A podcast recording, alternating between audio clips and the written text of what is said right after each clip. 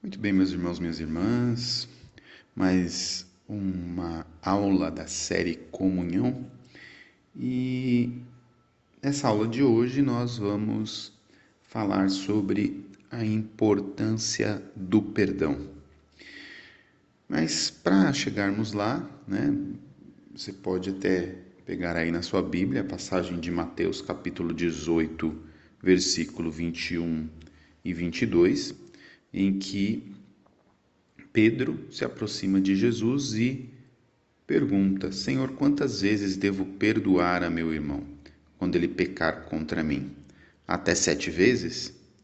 Respondeu Jesus: Não te digo até sete vezes, mas até setenta vezes sete. Então, diante dessa resposta de Jesus, nós precisamos meditar sobre o perdão e por que o perdão é importante. Mas, para que a gente possa chegar lá, só recordar aquilo que a gente meditou sobre o nosso ser na aula passada e como nesta composição do ser humano, é, muitas vezes nós, nós temos emoções que estão desequilibradas e pelas questões dos sentidos exteriores, externos, sentidos internos, muitas vezes por não estar com a razão dominando a vontade, as emoções, os sentidos e por isso acabamos carregando dentro de nós muitos sofrimentos, muitas dores interiores.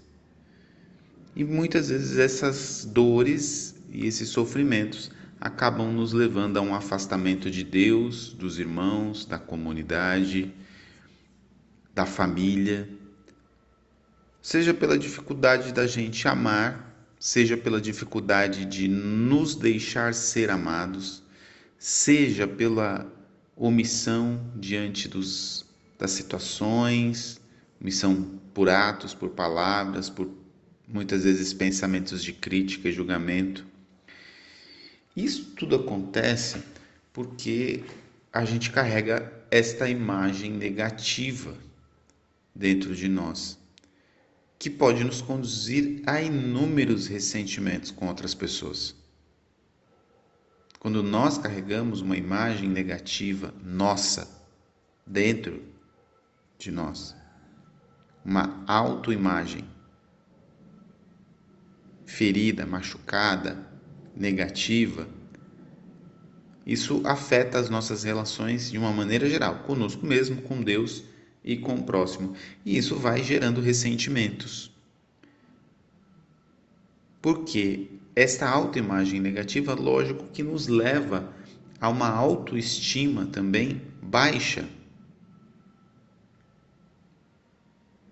E a autoestima vai nos fazer ser, ser mais sensíveis no trato com as pessoas. Mais sensíveis do que o normal quanto às atitudes e às palavras dos outros. Então, se eu sou mais sensível do que o normal, obviamente, nas atitudes e nas palavras dos outros, eu me ressinto mais facilmente. A autoestima me leva também a exigir e cobrar mais dos outros, porque eu quero mais afeto, eu quero mais atenção, eu quero mais perfeição no que os outros fazem para mim ou por mim. A baixa autoestima também vai me levar a um processo de julgamento mais recorrente dos outros nos meus pensamentos. Eu julgo mais os outros dentro dos meus pensamentos. Eu também observo e critico mais os outros. Também em palavras e comentários. Veja, tudo isso é consequência de uma autoestima baixa, que é consequência de uma autoimagem distorcida de nós mesmos, uma autoimagem negativa, ferida, machucada.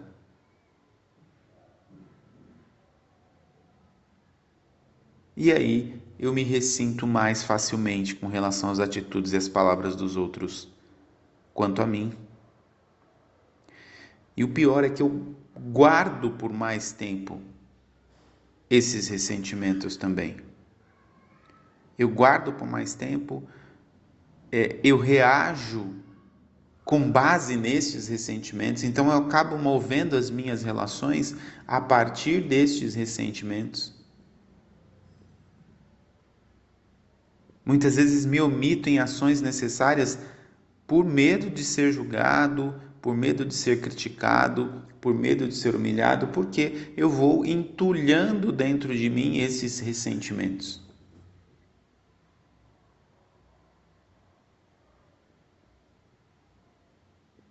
E eu vou causando essas dores interiores, aquele ruído de fundo que nós falamos em uma das aulas anteriores, aquele ruído de fundo que fica ali como um som de fundo nas minhas relações, nos meus pensamentos, nas minhas emoções, na minha afetividade e que vão tirando essa liberdade e paz interior, essa liberdade para amar. Mas eu estou falando tudo isso e aí você vai me perguntar o que fazer. Óbvio que eu já disse sobre o perdão, mas a gente vai chegar lá. A gente precisa primeiro compreender que somos chamados a corrigir essa situação e a cooperar com a graça de Deus. A graça de Deus está aí para nos ajudar. Mas é preciso dar um passo na fé e amadurecer, minha gente. Porque a maturidade não é um processo unicamente natural, que acontece como se fosse um passe de mágica ao estalar os dedos. A maturidade emocional, intelectual, física é um processo doloroso que exige o nosso empenho, a nossa dedicação e a nossa colaboração. Eu não posso amadurecer se eu continuo a pensar e agir como um adolescente ou como uma criança. Eu não posso me tornar maduro se eu insisto em querer ser o centro do mundo. Eu me acho o centro do mundo, o centro do universo. As, todas as coisas precisam girar em torno de mim. Eu não posso amadurecer se eu quero que as outras pessoas me tratem como se eu fosse a majestade. Eu também não posso amadurecer se eu Sempre coloco culpa nos outros ou culpa em Deus pelas coisas que me acontecem. Eu sempre terceirizo a responsabilidade a um outro, seja meu pai, minha mãe, minha avó. Eu sempre terceirizo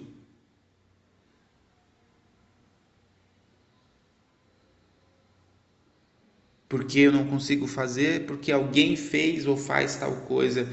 E aqui está uma coisa para eu refletir na minha maturidade. O meu pensamento precisa mudar, precisa passar por uma metanoia. Eu preciso começar a pensar como eu sou filho de Deus, como a graça de Deus toma conta da minha vida.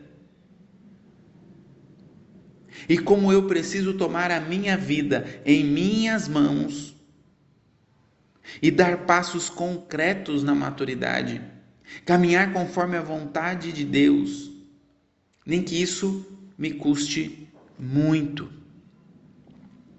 São Paulo vai escrever aos Efésios, lá no capítulo 4, versículo 13 e 15, e ele vai falar a respeito de maturidade. Ele vai dizer aos Efésios: vocês precisam ficar firmes na estatura de Cristo. Ele está querendo dizer aos Efésios e nos dizer que nós devemos ser maduros como Jesus Cristo. Nós precisamos pensar como Jesus pensou, falar como Jesus falou, agir como Jesus agia, sorrir como Jesus sorria. Nós precisamos colocar o nosso humor, as nossas emoções, os nossos sentimentos, os nossos afetos, a nossa memória, a nossa imaginação, a nossa vontade, as nossas reações, tudo, tudo, tudo, tudo, tudo nas mãos de Deus, sob o controle da razão, mas a nossa razão submetida à vontade de Deus. Lembra, a inteligência precisa estar no centro. Tudo isso precisa estar submetido à razão, mas a razão está submetida à vontade de Deus, está submetida a Deus. E assim eu vou ser conduzido pela graça de Deus, eu vou sendo conduzido pelo Espírito Santo de Deus. Eu vou sendo conduzido pelo amor de Deus. Deus vai agindo na nossa pobre humanidade. E eu vou amadurecendo e me assemelhando ao Cristo. Nesse mesmo trecho aí, São Paulo vai dizer aos Efésios para que eles deixem de ser como crianças que vivem ao sabor das ondas. E é isso que acontece quando nós somos imaturos. Nós somos como criancinhas que vão sendo levadas ao sabor das ondas. Se a onda leva para cá, a criança acompanha, se a onda leva para lá, ela também acompanha, ela não tem resistência conforme a onda vem. A atitude infantil de deixar-se levar pelas ondas da vida não corresponde ao caminho de maturidade humana que nós devemos trilhar não corresponde à obra de santificação que o Espírito Santo quer fazer em nós. O Espírito Santo está constantemente agindo em nós, agindo na nossa vida. Através dos acontecimentos da nossa vida. Por isso que é necessário sermos donos de nossa vida, pessoas maduras, para entregarmos a nossa vida a Deus. Como você entrega alguma coisa que você não tem?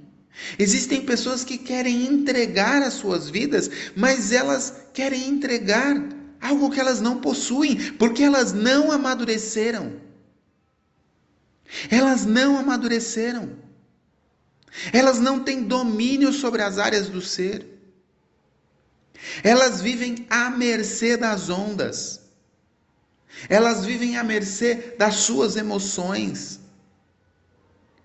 Para que você possa entregar a Deus, é óbvio que você pode entregar a Deus, mas para você entregar a Deus algo, você precisa ter este algo.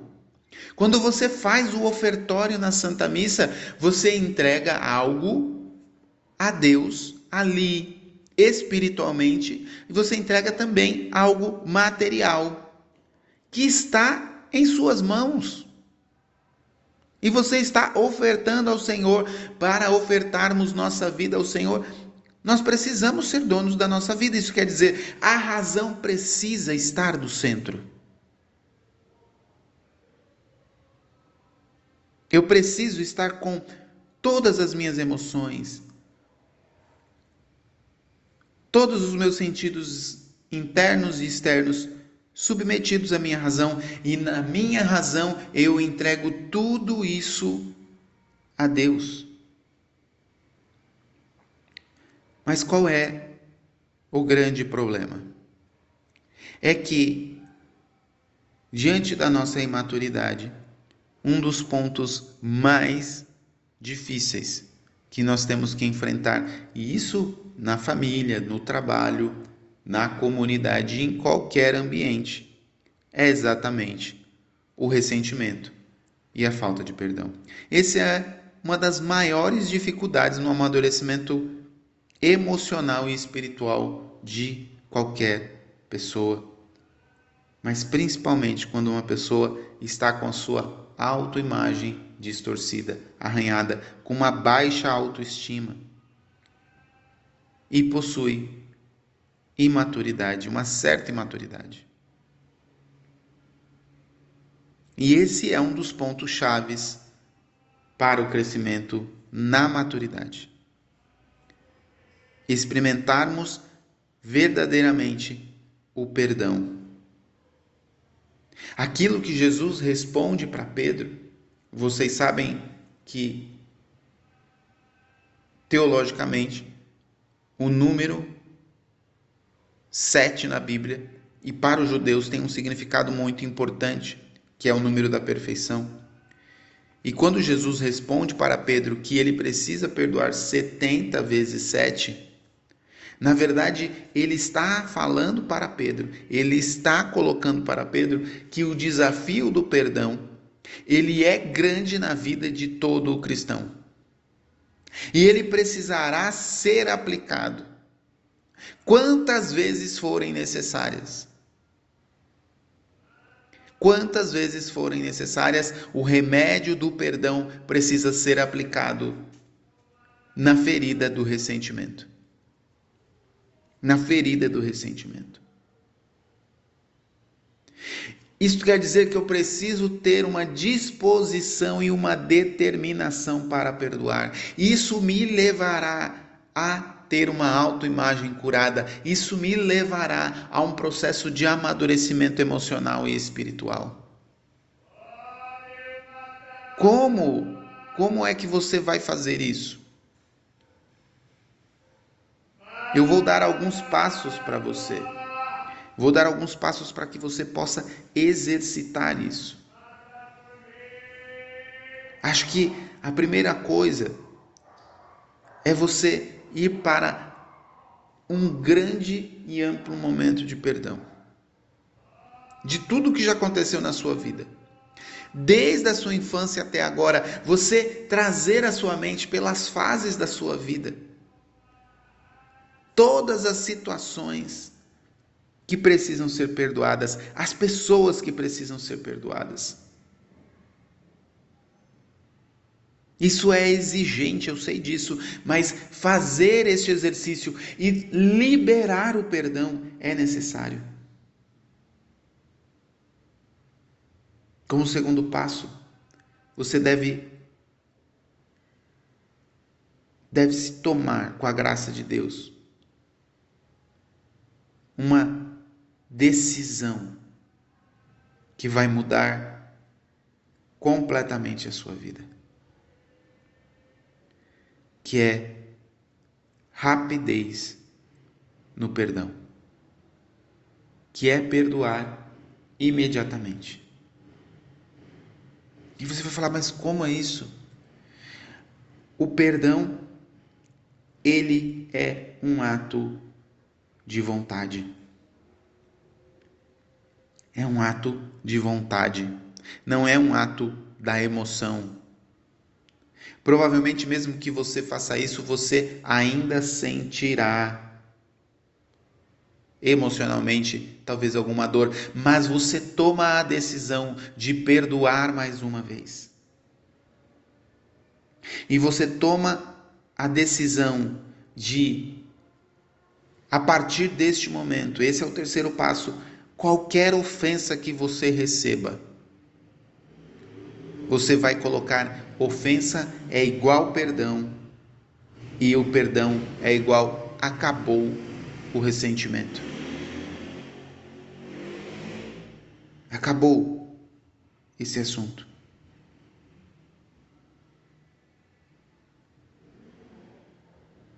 Ofendeu, ofendeu, perdoou. Ofendeu, perdoou. Ofendeu, perdoou. Toda vez que você for ofendido, você vai perdoar, como um ato de vontade. E isso, na verdade, se torna, a partir do momento que você toma essa decisão, um hábito virtuoso. Um hábito virtuoso. Se você não libera o perdão, se você não decide-se por perdoar, Se você fica remoendo a situação, na verdade, você vai começar a praticar um hábito vicioso do ressentimento. Então, a cada mágoa, você dispara o gatilho do perdão e do amor de Deus, porque Deus te ama, Deus te perdoa, Deus ama e perdoa essa pessoa e você também quer amar e perdoar.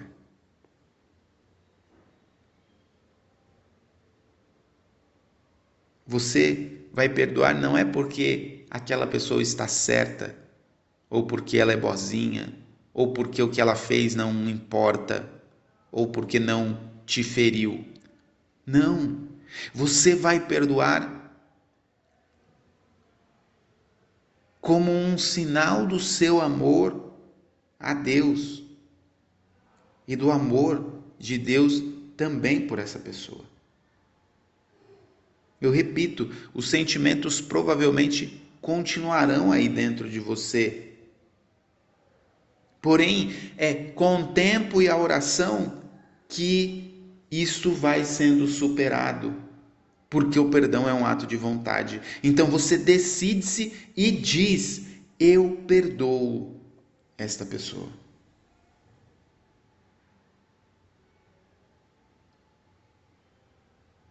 A virtude, o ato de amor a Deus, ele não é realizado pelos sentimentos, mas é no ato da vontade de perdoar.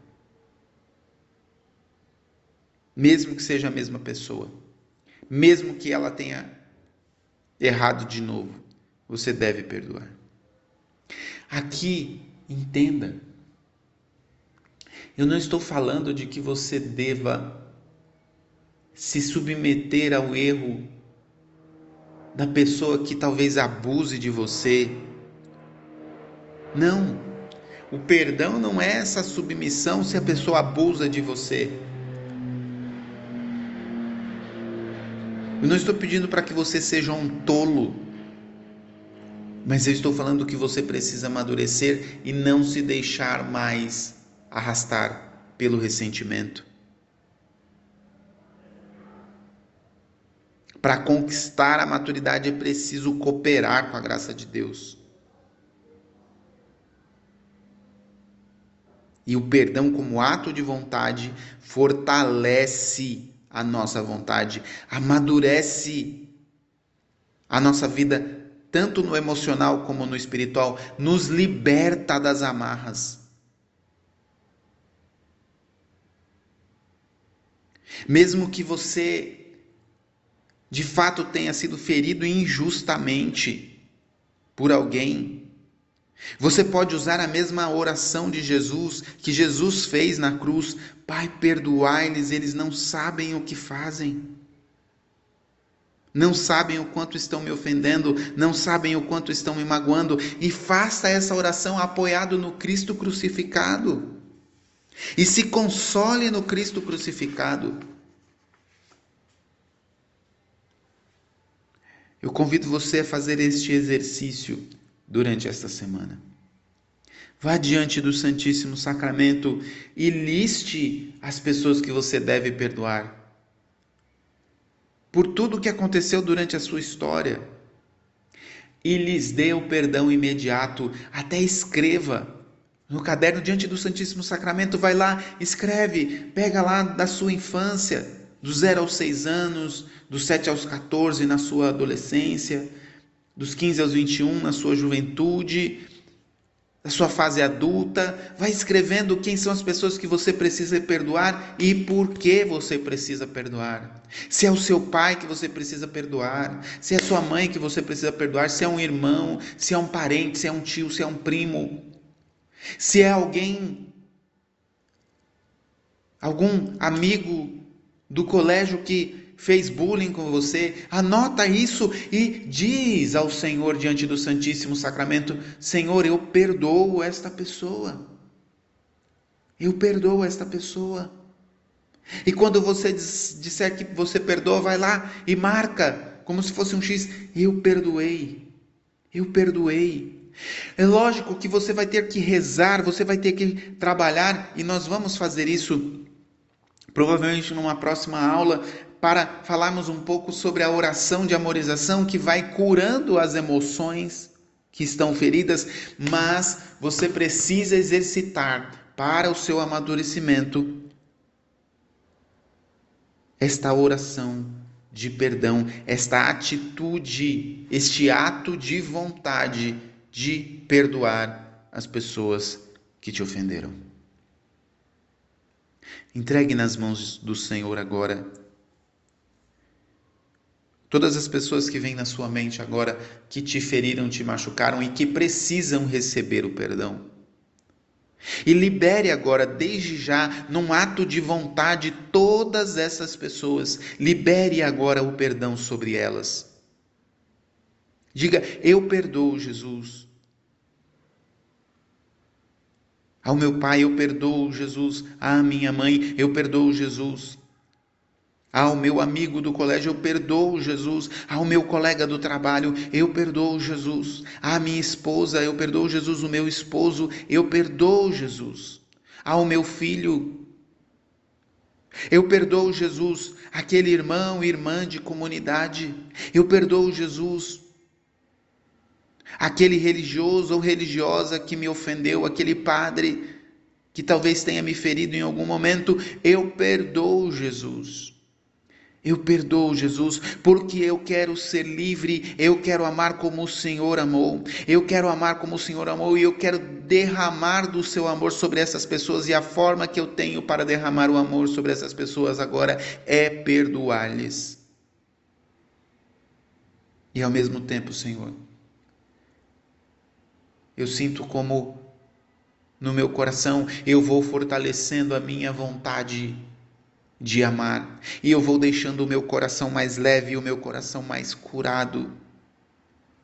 Eu vou deixando a minha alma mais madura. Obrigado, Senhor, pelo que está acontecendo conosco nesse momento. Eu te agradeço, Jesus. Eu te agradeço por Sua bondade, eu te agradeço por Sua misericórdia. E eu clamo agora sobre mim, sobre os meus irmãos a tua graça e a força do teu Espírito para nos auxiliar nesta graça de perdoar. Obrigado. Obrigado, Senhor. Bendito sejas. Muito bem, meu irmão e minha irmã, nós continuamos nessa caminhada